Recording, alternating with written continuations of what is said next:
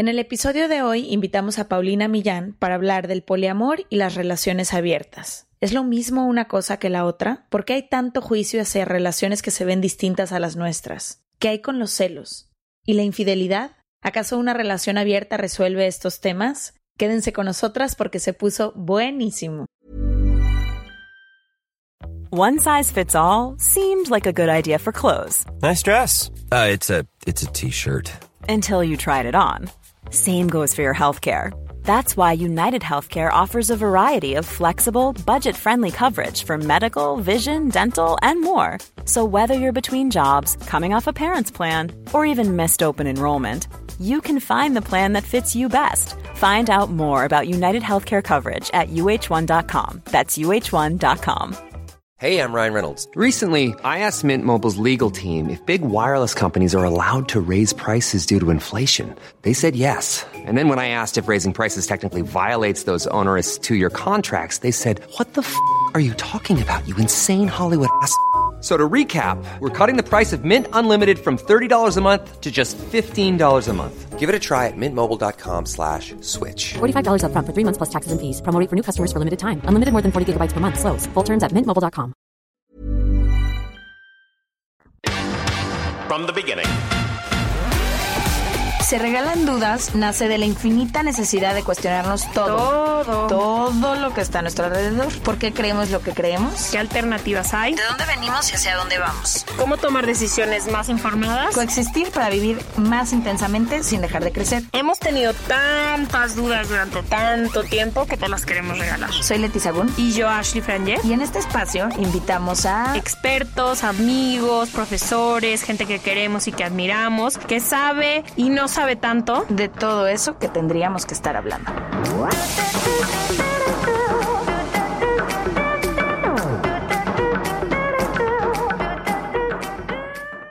Bienvenidos a otro martes de Se Regalan Dudas. Hoy les tenemos un temo, no, no, no, no. Creo que es de las cosas que más hablamos en los últimos meses, Ash y yo. Quizá porque Ahí como nos ven, a lo mejor a veces nos sentimos como tías en ciertos temas que empezamos a escuchar o a conocer por primera vez porque fueron ideas con las que no crecimos. Y de pronto empezamos a conocer personas que se relacionan de distintas formas a nosotras, particularmente el último año, tanto tú como yo, salimos con hombres que de alguna u otra forma nos propusieron una forma de relacionarnos distinta a la que estamos acostumbradas. Y les voy a poner contexto por si no han escuchado otros capítulos. Ash y yo siempre hemos tenido relaciones monógamas. Largas. Y la mayoría de ellas largas. De pronto hemos salido con hombres por periodos más cortos de tiempo. Y en el último año ambas conocimos a personas que por primera vez nos hablaron de relaciones abiertas o del poliamor o de exclusividad y no exclusividad sexual. Y al principio hubo muchísima resistencia de parte de las dos. Por lo menos yo voy a hablar de mí, de mi parte era como, ¿de, qué me estás hablando? Me estás hablando en un idioma que ni siquiera hablo, conozco, nunca he escuchado, ni una sola de las palabras que me estás diciendo me hace sentido. Conforme hemos hablado en Se Regalan Dudas, han venido ya varios y varias invitadas que han empezado a, a, abrir un poco esta conversación, a desafiar un poco la forma tradicional de relacionarse con la que al menos yo crecí.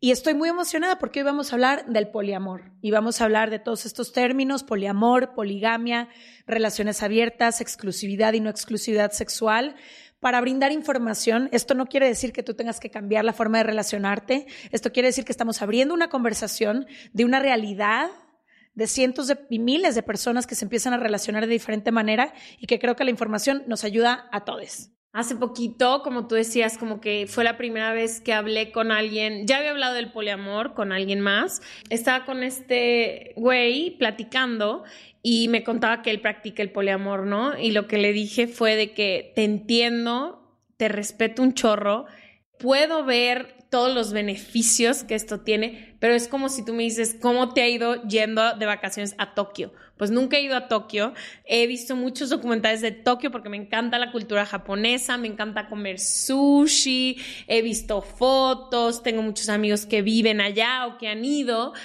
pero pues nunca he ido.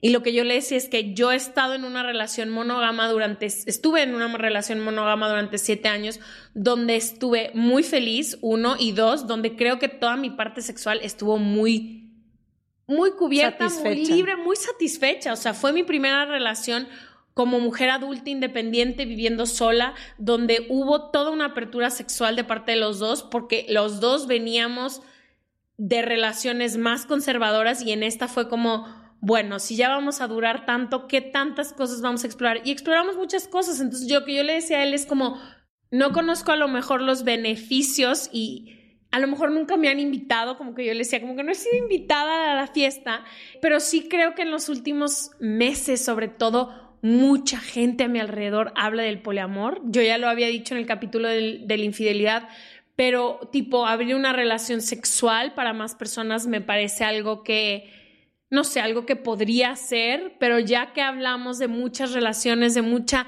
relacionarte con muchas personas, ahorita le decía a nuestra experta que ya la vamos a presentar, que me parecía un trabajo de tiempo completo, que yo en mis relaciones siempre he encontrado mucha paz, mucho equipo, creo que las dos somos como de relaciones donde jalamos para el mismo lado y realmente creemos que y yo decía, uff, ¿cómo puede ser eso para cuatro personas, para cinco personas? Entonces, no sé, creo también que estamos en desventaja tú y yo por el bridge generacional. Creo que si hubiera crecido con este concepto a los... Con esta posibilidad, sin, sin juicio, porque lo que pasa, creo que ya lo hablaremos con la experta, es que cualquiera de estos temas trae muchísimo juicio acompañado. No es como que alguien llega y te dice, tenemos un amigo, por ejemplo, que ha tenido sus últimas dos relaciones abiertas, llega y nos dice, y van se regalan dudas, ¿no? 300 preguntas, no es como que, ay, como si me estuviera diciendo, estoy saliendo con una morra. Ajá, ajá, y creo que las nuevas generaciones tendrán estas posibilidades de relacionarse desde un lugar, uno, mucho más sano y también de diferentes maneras. No creo, y no creo que sea una enfermedad, no creo que les falten trabajar en sí mismos, ni nada, solo creo que hemos conocido solo una forma de relacionarnos por miles y miles de años que creo que es un poco obsoleta para muchas personas. Hay a una gran cantidad de personas en la sociedad donde la monogamia no les funciona, donde sufren mucho dentro de las monogamias, donde creen que hay muchísima vergüenza creyendo que algo está mal con ellos porque a lo mejor, híjole, sí, estoy con mi esposa y me encanta, pero puta, me encantaría tener todas estas posibilidades sexuales con alguien más. Entonces, no sé, como que he aprendido también a hablar de la del poliamor muy respetuosamente porque es algo uno que no conoce. Siento el mismo feeling como en la maternidad, como que siento que ahorita me toca observarlo de lejos y no juzgar y también darles un espacio a todas esas personas que lo practican de no juzgarlas, o sea, como que de decirles, pues si a ti te funciona, ya luego está en mí la decisión si quiero participar en tu poliamor o no quiero participar. Bueno, le vamos a dar la bienvenida a nuestra experta. Aparte nos emociona muchísimo porque ella es directora de investigación del Instituto Mexicano de Sexología. Entonces, si algo se ha dedicado a investigar es justo la forma de relacionarnos afectiva, sexual, psicológicamente con parejas, no parejas, lo que sea. Paulina Millán, bienvenida Se Regalan Dudas. Qué emoción tenerte. Eh, por, por, fin vengo a verlas, no solo escucharlas. Qué emoción. Estamos felices de tenerte. Por la invitación. Yo feliz, feliz. mi primera pregunta para ti es para todas las personas que nos escuchan que no entienden los términos que acabamos de hablar Leti y yo, o que los entienden pero están siempre escondiditos abajo. ¿Qué es el poliamor? Las relaciones abiertas, la poligamia, la, exclusividad, no exclusividad sexual. Sí, bueno, la poligamia a lo mejor es la más sencilla, creo que es un término más antiguo, pero muchas de estas situaciones de poligamia están vinculadas a una cuestión religiosa, ¿no? En las situaciones de poligamia generalmente, o sea, el 99% de los casos es un hombre que tiene acceso a muchas mujeres, que después puede, ya sabes, las que puedas mantener, muchas esposas. Que de hecho yo salí con un güey en la universidad que tenía cuatro mamás. Wow. Era un güey de Arabia Saudita y tenía cuatro mamás y para mí fue muy impresionante verlas a ellas en una cena, todas conviviendo con el papá y yo le preguntaba, ¿cuál es tu mamá? Y él me decía, todas son mis mamás porque todas son esposas de mi papá y yo. Así, pero, pero fíjate, ahí la, la cuestión es, siempre es unilateral. Él puede tener las esposas que él quiera o como sea que esté en su cultura, pero ellas no pueden tener otras parejas ni tener nada entre ellas. ¿no? Bueno, esa es la poligamia.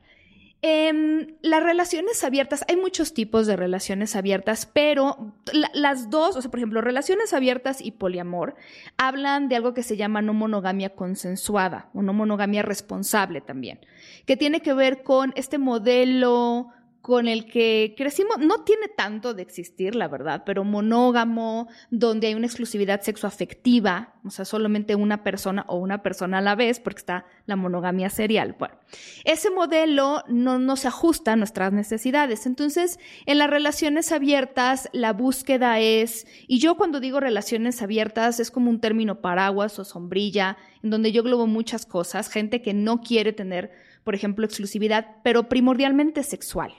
Aquí en las relaciones abiertas, la búsqueda es por tener otras experiencias sexuales. Y para mí una relación abierta puede ser, tú puedes irte por tu lado, tener relaciones sexuales. Normalmente es no me quiero enterar, pero sé que puede pasar y pues tenemos ese acuerdo o podemos intercambiar pareja, podemos compartir, podemos hacer tríos. Eso es un tipo de, o hay muchos tipos de parejas abiertas, pero en el poliamor el sexo no es una prioridad. Por eso se llama poliamor.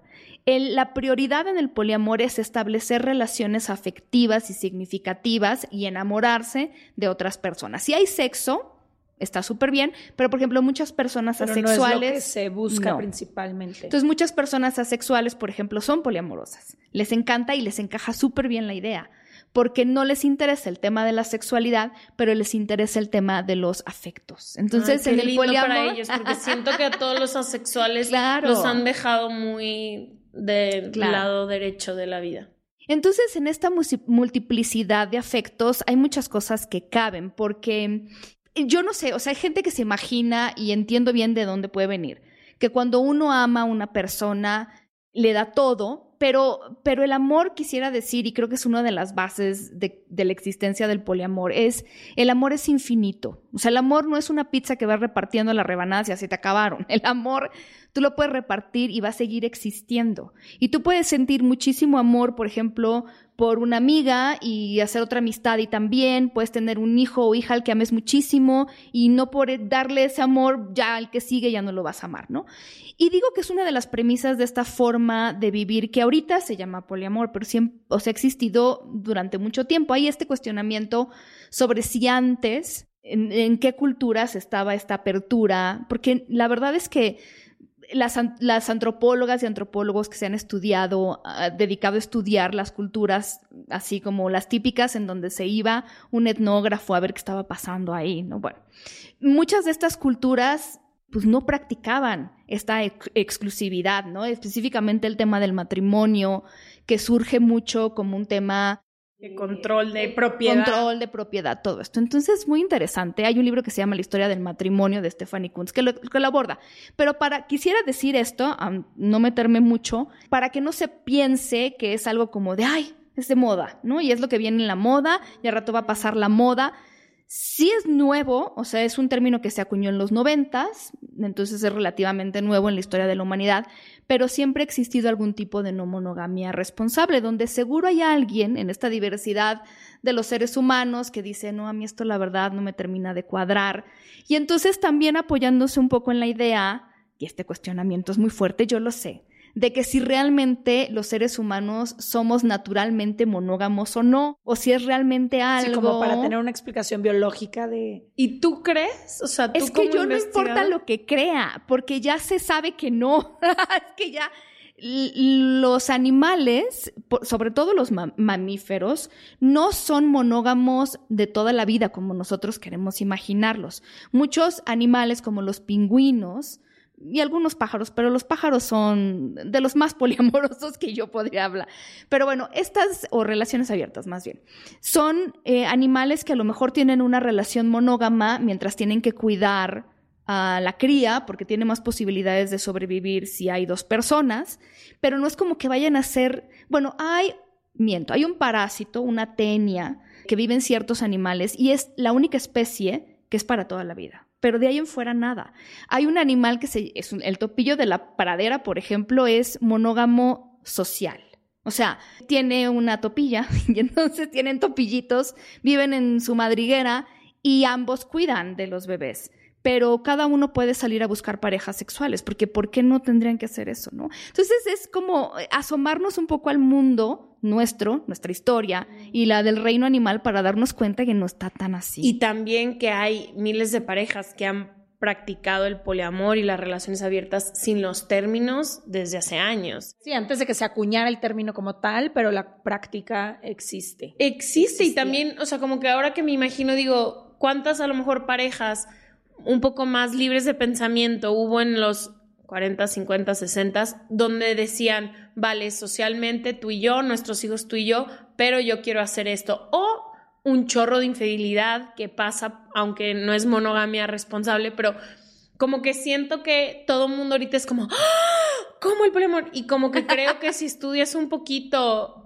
las sociedades a lo largo de la historia, es como, es un poco como lo que le pasa a veces a la comunidad LGBT más, que dicen es que están de moda, ahora todo el mundo es gay. Es como, a ver, señora, su silla primero y dos, toda la vida han toda la vida han existido, que ahora hay visibilidad, que ahora tenemos los términos, que ahora hay eh, grupos enteros que luchan por la inclusión, es diferente. Es diferente. Y justo ahora hay un estudio del 2016 y por lo menos en Estados Unidos una de cada cinco personas vive actualmente en una relación que no es completamente monógama yo creo que lo que hay que decir, y hay un libro que se llama El mito de la monogamia, si quieren meterse más en eso, pero creo que la monogamia es una decisión. Como es una decisión también establecer relaciones no, monógamas en donde haya consenso, en donde haya respeto. Justo eso te quiero preguntar. Creo que lo primero que te puede brincar, sobre todo si no hablas este idioma, que es un poco mi caso, ¿cómo le haces para que no existan todas estas faltas de confianza, respeto, que no cruces mis límites, yo los tuyos, como que creo que una de las cosas que yo he valorado mucho de las relaciones monógamas, al menos de algunas en las que he estado, porque no todas, es justo esta confianza, este equipo, este espacio seguro. Y no sé cómo eso podría existir con más de una persona. Entonces me gustaría un poco que nos expliques cómo es una relación poliamorosa o cómo es una relación abierta, pero con respeto, con ética, no sé cómo se diga. Sí, ni siquiera. Es que mira, las relaciones al final que, también tengo que decir que mucha gente se imagina que las personas poliamorosas tienen 17 amantes, ¿no?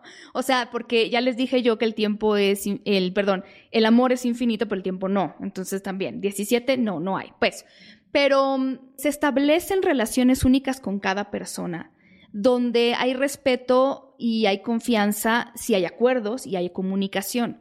Porque yo también conozco relaciones monógamas y no monógamas en donde sobrepasan los límites, en donde ya te pisé, en donde ya rompimos acuerdos, pero no, no depende tanto del modelo de pareja.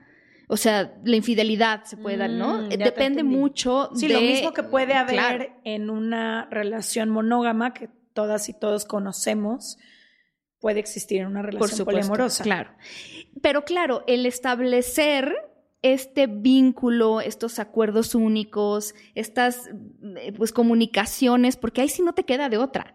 Yo veo que mucha gente, y está bien, o sea, es parte de la vida, tenemos reglas que no están escritas, o sea, sabes que tú puedes ir a regatear a un mercado de pulgas, pero no a una tienda departamental. O sea, hay reglas que no están escritas y esas reglas nos ayudan como para ir por el mundo en la vida y a lo mejor ir a comprar al mercado, pero para las relaciones no podemos darlas por hecho. Y entonces el poliamor lo que hace para muchas personas es obligarles a poner sobre la mesa absolutamente todo. No puedes dar nada por hecho porque entonces puedes terminar muy lastimado o muy lastimada. Entonces es, es un principio al que a mí me gustaría decirlo. Idealmente entran las personas que quieren, Sí, que están que todo el mundo sabe lo que se está metiendo. Claro, porque hay muchos retos por ejemplo, los celos, porque el que sea alguien poliamoroso no significa que no sienta celos, pues es una emoción humana. Pero muchas personas o la dicen, autoestima, ¿no? de saber, estoy compartiendo qué está pasando. Muy interesante, ahorita les explico, pero al final implica mucha introspección, implica decir, bueno, todo este trabajo lo quiero hacer para qué o lo quiero hacer por qué. Y la respuesta de muchas personas poliamorosas es porque me encanta la idea de poder compartir relaciones amorosas con otros y con otras, y porque me encanta conversar. Yo en lo personal creo, y muchas personas poliamorosas, que la conversión es el objetivo principal del poliamor, la conversión. ¿Qué es? Es como lo opuesto a los celos, es yo sentir alegría. Es una forma de empatía que, que, además ni siquiera es tan nueva. Los griegos hablaban un poco de esta forma de amor. Pero es una forma de empatía donde tú dices, qué padre que a alguien que yo amo le está yendo bien. Qué, qué bonito. Y en el poliamor es incluso si ese le está yendo bien y está sintiendo bonito, es con otra persona y se siente muy bien porque la idea de que tú te abras es como vibrar alto. Ah, pero, pero es, es, algo interesante, la verdad, pero cuando yo hablo de los... es como yo estoy feliz de que tú tengas un vínculo con alguien más, aunque tú y yo también tengamos un vínculo. Sí, tú estás feliz de mi felicidad. Es esa mm. forma de empatía emocional. independientemente de si soy yo la única y exclusiva fuente de esa felicidad o si alguien más me está ayudando con exactamente, Exactamente. A ver, Pau, yo tengo una pregunta algo que a mí me costó mucho y que he preguntado mucho a mis amigos o a mi gente cercana o con los güeyes que he salido que practican el poliamor, diario les pregunto, ¿y cómo le hacen? Que creo que todo el mundo cree que hay 500 orgías en un baño, en un baño y llega todo el mundo, o sea, como que para mí la logística es algo que sobre todo tipo Leti y yo, que tenemos una vida extremadamente caótica, con muchísimo trabajo, que priorizamos nuestra vida personal, pero pues a veces es limitada. Y yo, mi pregunta siempre es, ¿cómo le haces, güey? ¿Cómo o sea, le haces? ¿cómo le haces para darle tiempo de calidad? Porque cuando tenía novio o cuando salgo con alguien ahorita, por ejemplo, pues ayer me dormí a las 4 de la mañana hablando con esta persona porque si no, no tengo tiempo para hablar con él. Entonces, hoy ya me despierto de haber dormido cuatro horas, entonces, es, ¿cómo se organizan y cómo es la logística un poco de los acuerdos? Como, sí, ¿Será que cada uno o cada una exigen diferentes cosas y entonces no se traslapan? Y otra cosa que también a mí me genera mucha duda es quién acompaña a dónde, si es la boda de mi hermana, si es la cena con mis amigos, ¿cómo funciona? pues mira, depende mucho, porque hay muchas, así como hay muchas formas de ser pareja monógama o monoamorosa, también las hay poliamorosas. Entonces hay personas poliamorosas que clasifican un poco las relaciones, no tanto como de mejor, peor, sino a través del número, fortaleza o logísticamente hablando de los vínculos que tienen con alguien. Y entonces hay personas que les gusta hablar de la pareja primaria, si hay un vínculo muy fuerte, yo convivo con esta persona o podemos tener hijos o hijas juntos, ¿no? Bueno, esto puede ser. Y a lo mejor hay una pareja secundaria con quien no vivo, pero tengo ciertos vínculos y hay a lo mejor una pareja terciaria. Hay personas poliamorosas que no les gusta esta jerarquía, hay personas que prefieren tener dos parejas primarias, pero lo que aquí es fundamental, y también lo puedo decir en la experiencia que de ver muchísimas parejas poliamorosas, es saber qué esperar de cada cosa, dónde, dónde estoy yo y qué cosas esperar. Por ejemplo, esto de la claridad. La claridad. Esto, esto de las fiestas sociales es súper importante.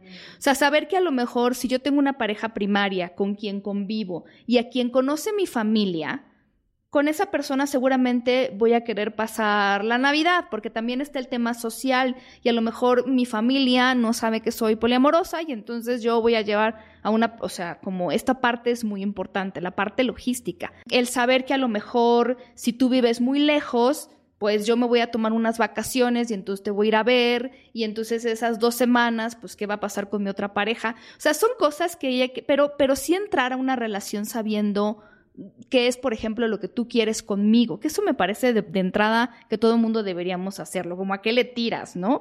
O sea, porque ya no sabes si es como vamos a ser amigos con derechos o qué, qué Que se parece el poliamor un poco a, amigos con derechos, ¿no? O sea, como que las veces que me lo han propuesto, que he hablado de eso, como que digo, y, o sea, como que siento que ya he tenido amigos con derechos a lo largo de mi vida, como que digo, pues es más o menos esto, ¿no? Claro, claro, cuando tú ves a tus amigos con derechos como personas que también tú llegas a querer, que tienes afecto, porque también luego hay gente que me dice, no, amigos con derechos, si los atropella un tren, no, no me importa, sí, o sea, somos seres humanos, ¿no? O sea, vamos. Y entonces creo que ahí es importante saber qué es lo que queremos formar con esta persona y muchas parejas como que lo tienen muy claro, hay muchas personas que empiezan con una pareja y entonces son, abren la relación o son poliamorosos y de ahí se van juntando afectos. Pero, pero estos términos logísticos son difíciles. Yo veo que las personas cuando empiezan a relacionarse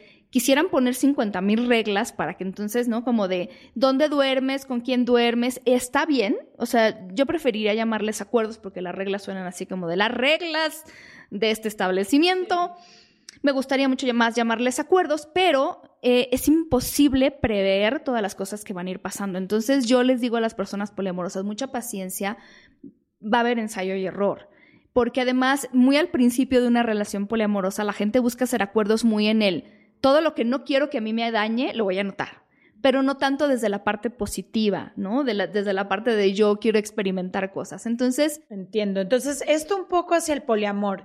Si estamos hablando de alguien que abre su relación o alguien que, por ejemplo, no quiere exclusividad sexual con una sola persona, pero que entonces quizá ahí no hay un vínculo afectivo y es como, bueno, en mis vacaciones, en tus vacaciones, en el trabajo, en lo que sea, pueden existir otras, o sea, como que no nada más es el poliamor, Por supuesto. Hay un, millón de formas en que puedes... Y reglas buenísimas. Yo he conocido parejas que tienen relaciones abiertas y es como, puedes tener los amantes o las amantes que quieras siempre y cuando no sea en esta ciudad, ¿sabes? O sea, tienes que estar de viaje. O puedes ser en esta ciudad, pero nada más que sea una vez.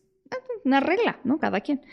No puedes repetir. O puede ser en esta ciudad, puede repetir, pero si tú empiezas a sentir que te involucras, porque las relaciones abiertas no son tanto como del tema del amor, entonces en ese momento yo confío en que tú terminas la relación. Hay miles de acuerdos, hay relaciones abiertas y personas poliamorosas que quieren saber todo lo que hace la pareja, es como de cuéntame cada detalle porque me parece excitante, son las menos, o, no me cuentes, o lo que quiero saber nada más es con quién estás saliendo. Por ejemplo, para las personas poliamorosas el factor sorpresa, para la mayor parte, es como mm, no lo más padre.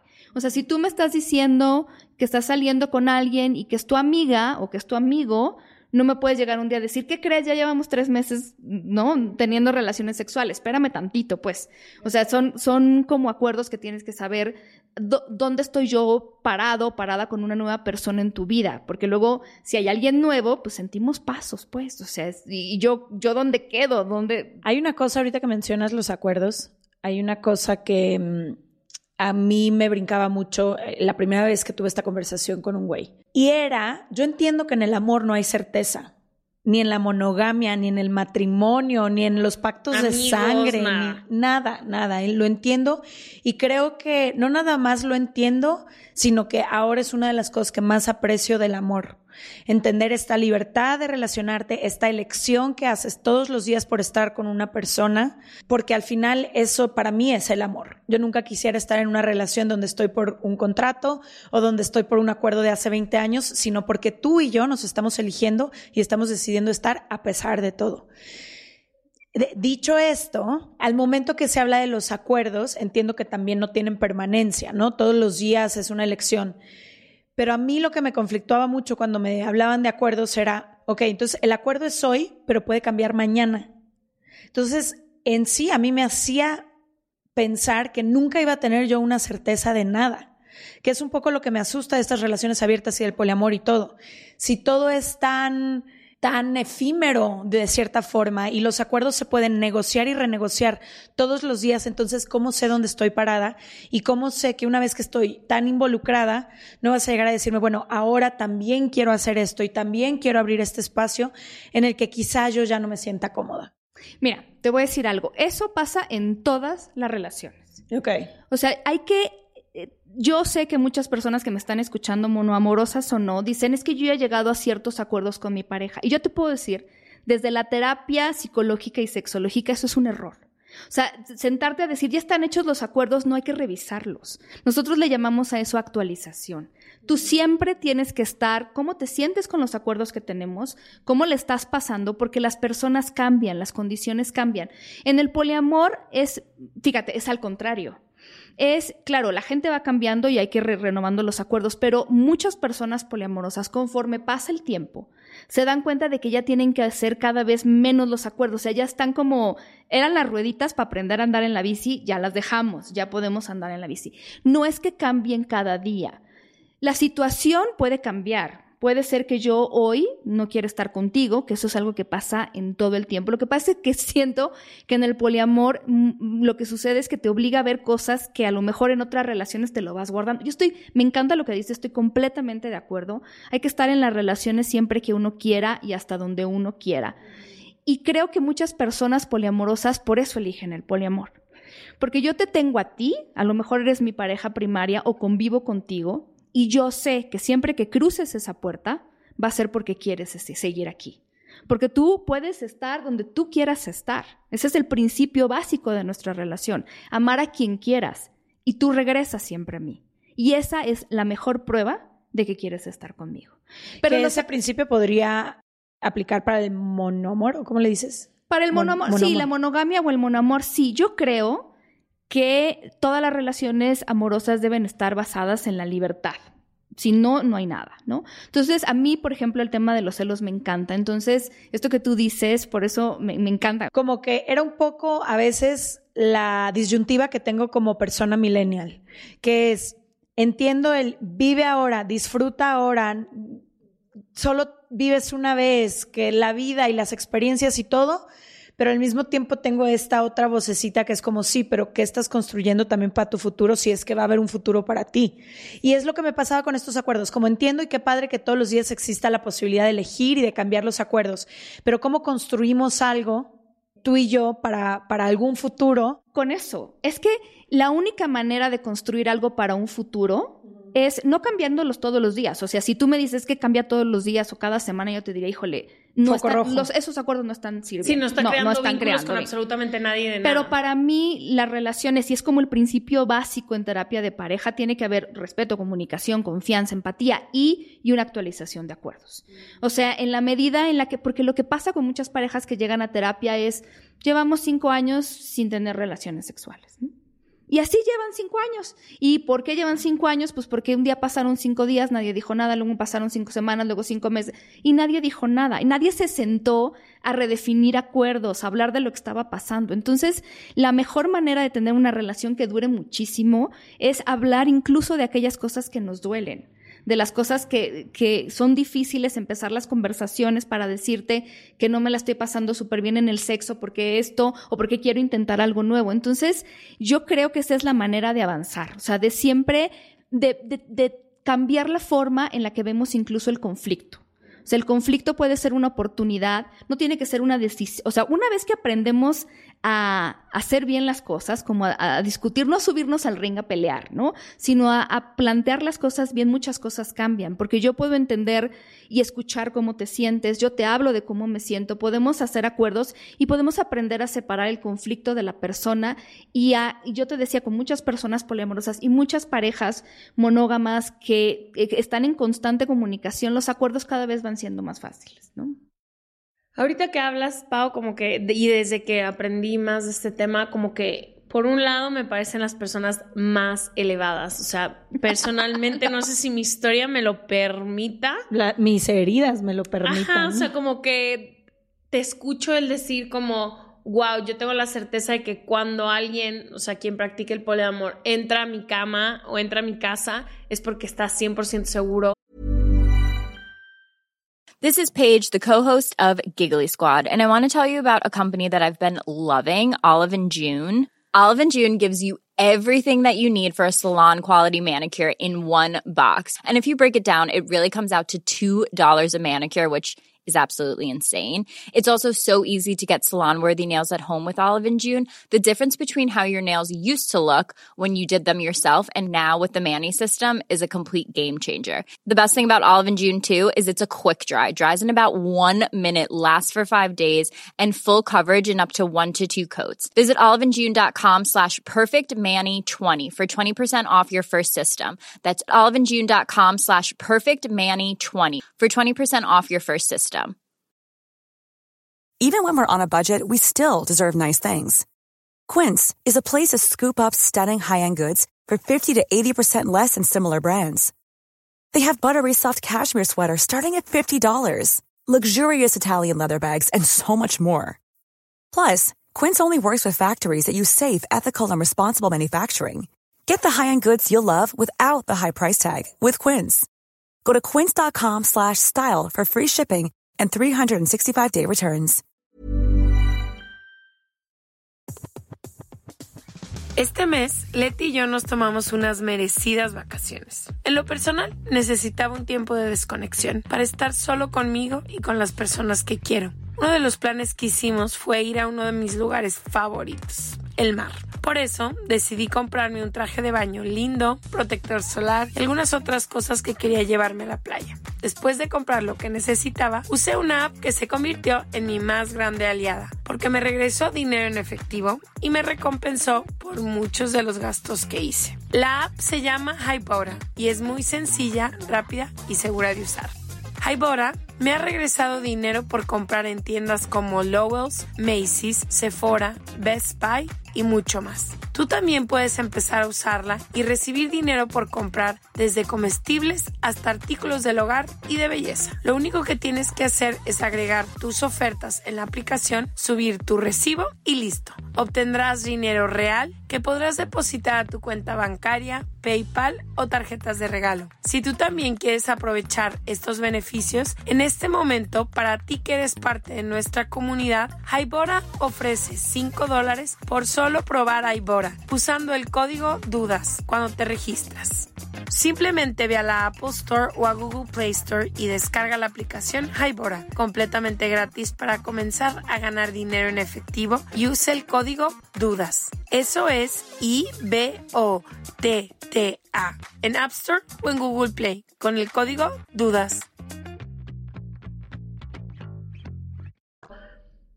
Que quiere estar conmigo o yo quiero estar con ella, ¿no? Por un lado, lo entiendo perfecto. Por otro lado, digo, híjole, hay un chorro de personas que si no han trabajado en su autoestima, si no han trabajado en sus heridas, si no han encontrado formas sanas de crear vínculos con otras personas, esto parece un dinamita, matadero. O sea, yo me puedo imaginar yo a los 20 años sin haber sanado ciertas cosas que me pasaron a la infancia y que me hubieras presentado el poliamor, hubiera destrozado a cual persona que, y me hubieran dejado en, la el ruina. Piso. Claro, mira. Entonces, como que vivo en esta disyuntiva y se lo explicaba el otro día este güey de te entiendo, qué maduro se escucha. O sea, como que digo, güey, es la graduación del amor propio, porque es decir, quien se acerca a mí es porque yo, yo me puedo dar todo lo que necesito y cuando estoy contigo es porque los dos queremos estar pero el otro lado volteo y digo de que esto puede acabar en de años de terapia. Pero es que, ¿sabes? La gente que entra al poliamor no está elevada. O sea, lo que quiere es el poliamor. Está convencida del poliamor. Yo hice una investigación sobre...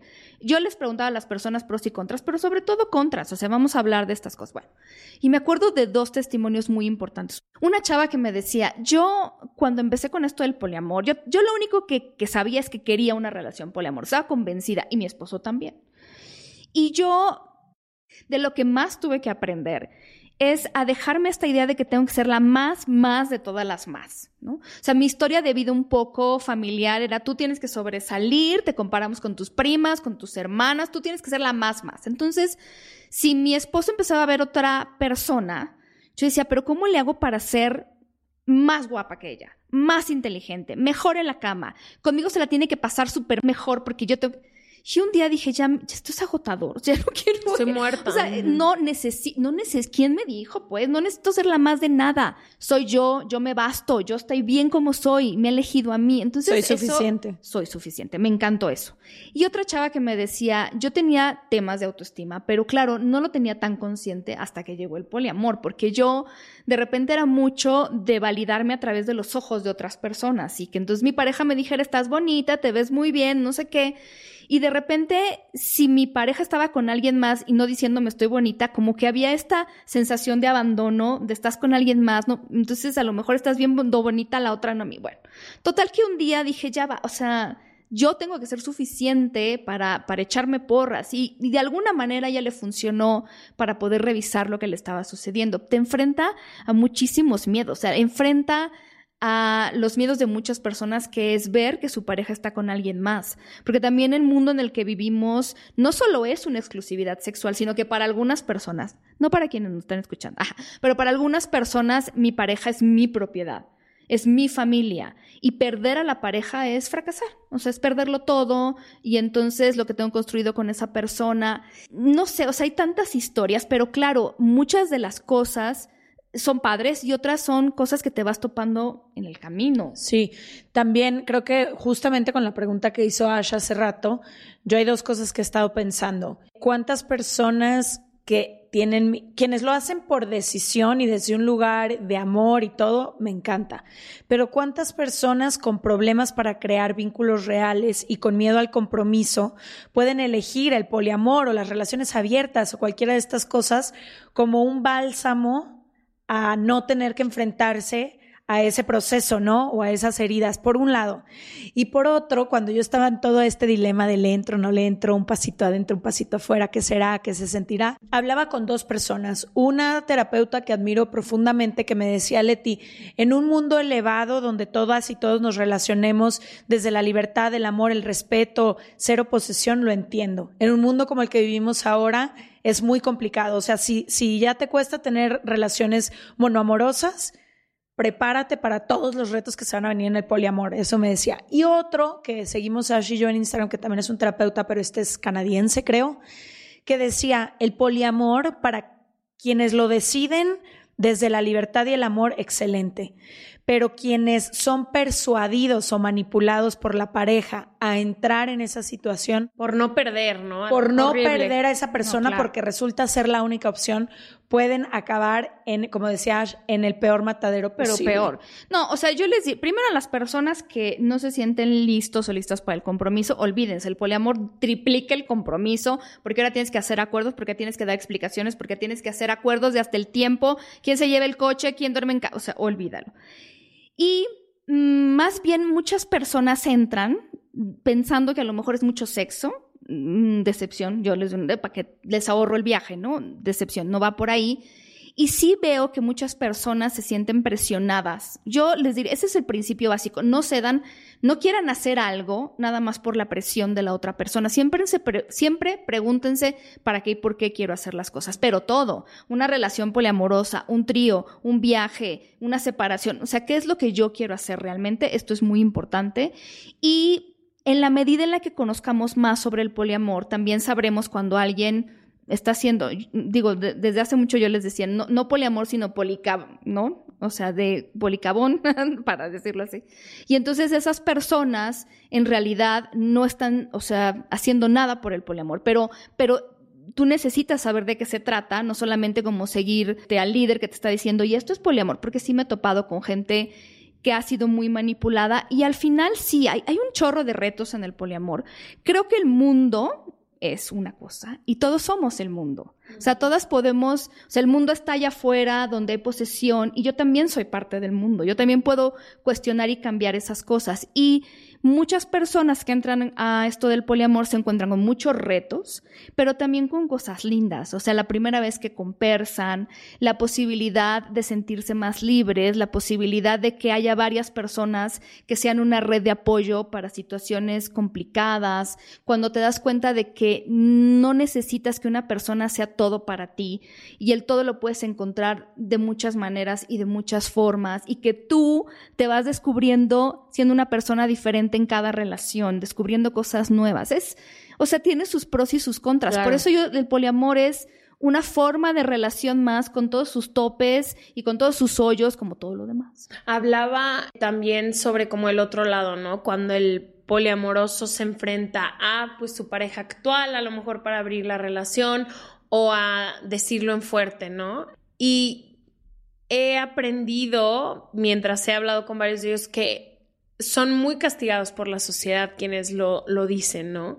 Me gustaría hablar de eso, como los mitos que no entran en el poliamor, como esta persona me dice que, güey, yo pensaba antes de encontrar este término que era un depravado, que me encantaban miles de mujeres, que no sé qué, y después alguien me dijo el término y fue de que ¡Ah! yo soy eso, o sea, como que siempre he sido eso. Y después hablaba con otra amiga que también lo practica y me decía que, güey, yo realmente dije, güey, nunca voy a poder tener una relación bien, estable, buena, algo está mal conmigo porque yo siempre quiero estar con alguien, pero tener sexo con más personas. Entonces, como cuáles son esos mitos de quién es la persona poliamorosa?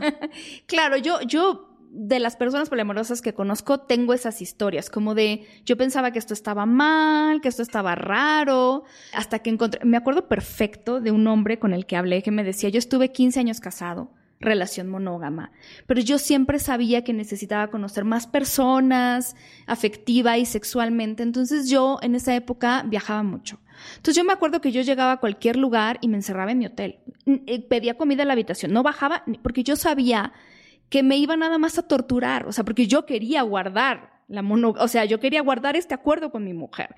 Hasta que de repente descubrí que había otras maneras y fue muy doloroso hablarlo también con mi mujer, porque además hay esta idea de que el que es poliamoroso es perverso y que la persona monógama no lo es, y yo creo que las dos personas tienen Pueden ser todo. Todo. Es que ah, cualquier tipo de relación es válida siempre y cuando sea consensuada. Entonces, no se vale decirle a la persona monógama, oye, pues a ver cómo le haces, porque ahora yo soy poliamoroso y pues tú descúbrele, ¿no? A ver cómo le haces. Ni que la persona poliamorosa, porque además de verdad, de estos testimonios que yo recopilé, muchos me decían, lo intenté, te juro. O sea, porque yo me sentía la persona que estaba mal con la sociedad, como de ya madura, ya sienta cabeza, y la verdad, fue mucho más doloroso, porque entonces yo hubo un momento en que le tuve que decir a esta persona, ya no, no puedo, o sea, no es lo mío. Y entonces, ay, sí, creo que ahí tenemos que... No, y que, esa persona entienda que no es personal, imagínate, que, tu esposa de 15 años pueda entender que no es por ella, sino por ti. Ahora sí que no eres tú, soy yo que quieres aventarle la cubeta en la cara. por pues, supuesto. No, claro. Claro, pero eh, creo que la comprensión ahora de la, o sea, yo he hablado del poliamor durante casi 20 años así de vieja soy. Pero al principio había como mucho esto. Creo que ahora cada vez más hay esta idea de que tipos de relaciones y personas, ideas, gustos, preferencias, hay muchas.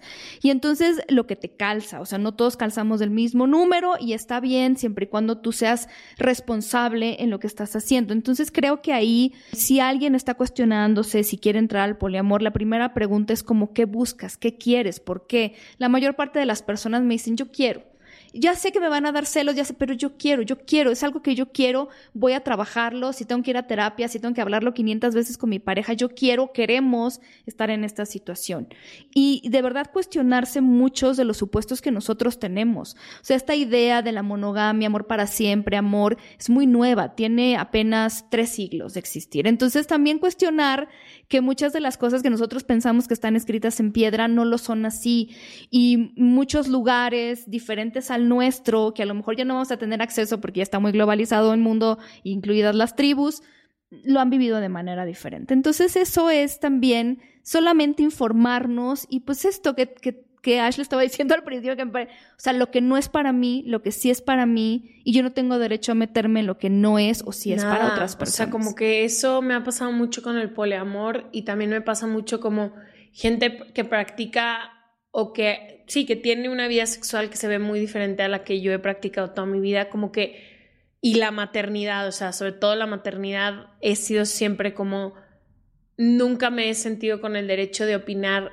nada de las personas, y lo aprendí muy de chica con mis papás porque son, o sea, son como bastante dan espacio como para esas cosas, pero no sé, como que creo que el poliamor es muy juzgado, uno porque no es entendido, dos porque la idea de tener que hacerte completamente responsable de ti y que tú, ni tu validación, ni tu amor, ni tu vida, ni tus organizaciones dependan de una persona, como que... No, y socialmente yo me atrevería a decir todavía no es aceptado, no hay visibilidad, no hay representación. Si yo pienso ahorita, todas las películas, series de televisión, libros que he leído en mi vida, casi todos o la gran mayoría, hay una pareja de dos personas. Hay, o sea, como que no es algo que veas una y otra vez y digas, bueno, es otra forma de, apenas nosotras que tenemos este espacio que se supone que es abierto, libre, seguro y demás, tenemos muchas dudas y es la primera vez que escuchamos varios términos y que estamos como tratando de informarnos y educarnos de decir. y también que hemos tenido, porque es un privilegio de tener amigos de todo tipo. O sea, hay gente que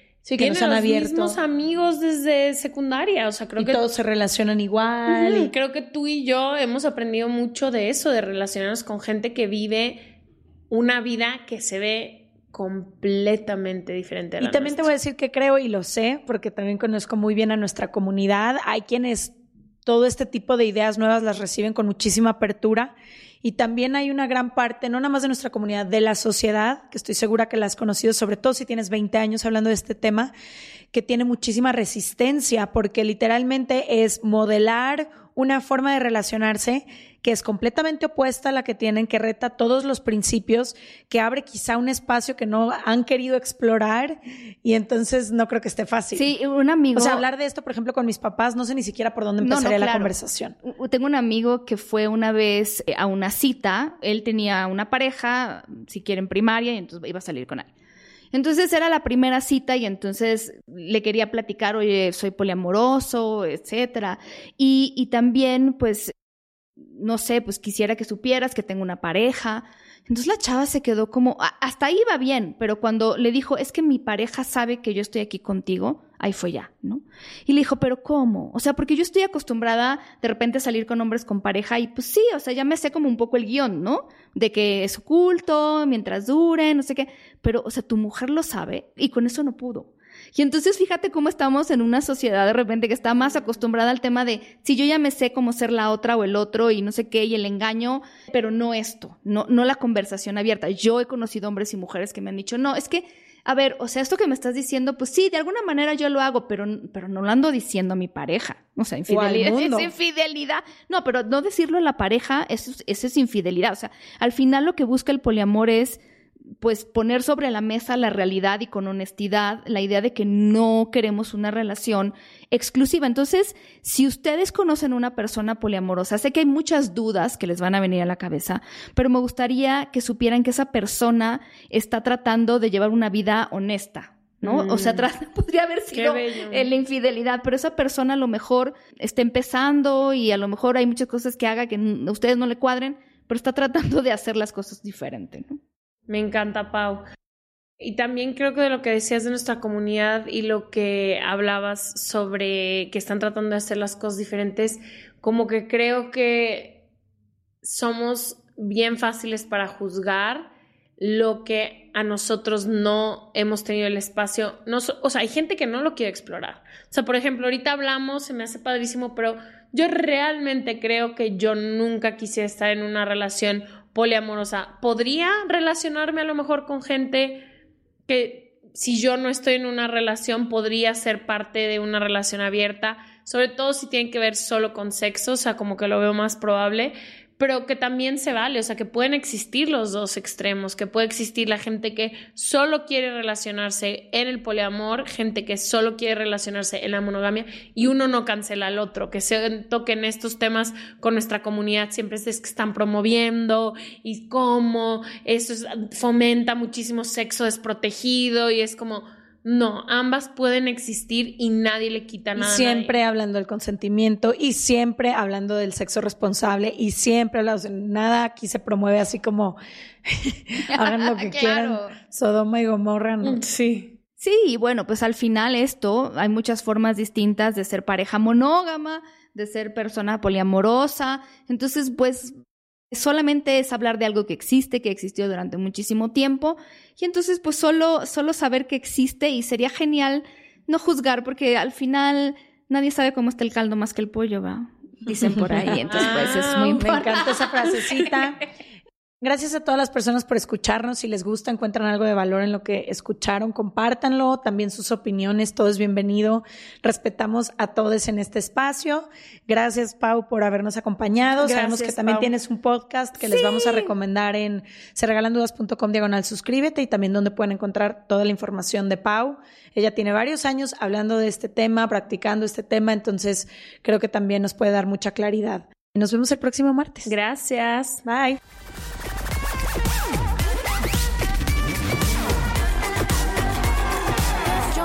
Corner where the big boys play.